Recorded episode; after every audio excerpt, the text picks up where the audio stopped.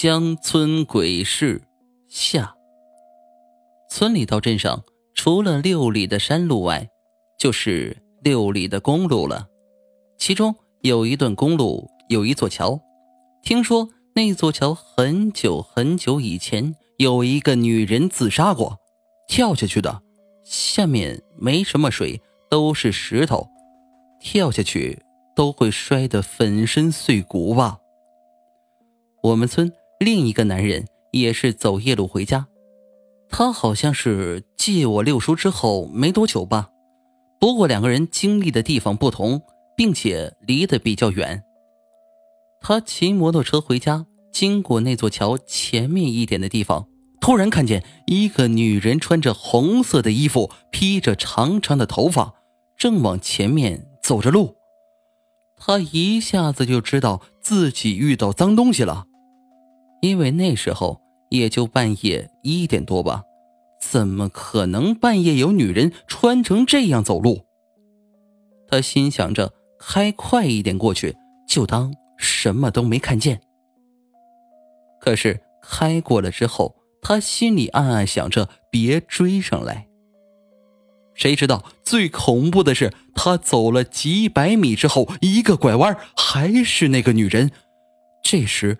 不是往前走路，而是直接对着他在路边招手拦车。他咬着牙，闭上眼睛，一下子开得特别快。过了有一会儿，他感觉后脊背凉凉的。你不打算拉我吗？他浑身汗毛都炸起来了，但是继续咬着牙，闭着眼睛往前开。所幸这段路都是直道，没有什么弯道。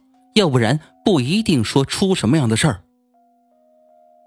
过了一会儿，他听见后面没有什么声音，就放慢了车速，慢慢的睁开眼睛。只见前面有一个村庄，他心有余悸的朝后视镜瞄了一眼，发现后座上并没有什么东西，但这车今天是指定不敢骑了。他就近骑进了村庄里，找户人家。就在人家家里坐着，死活不肯骑摩托车回去了。然后他给家里人打电话，说叫他们安排几个人来接他。第二天早上，就听他在村里小卖部讲起这个事情，并且一直破口大骂，说以后打死也不走夜路了，还说就算天塌下来也再也不走夜路了。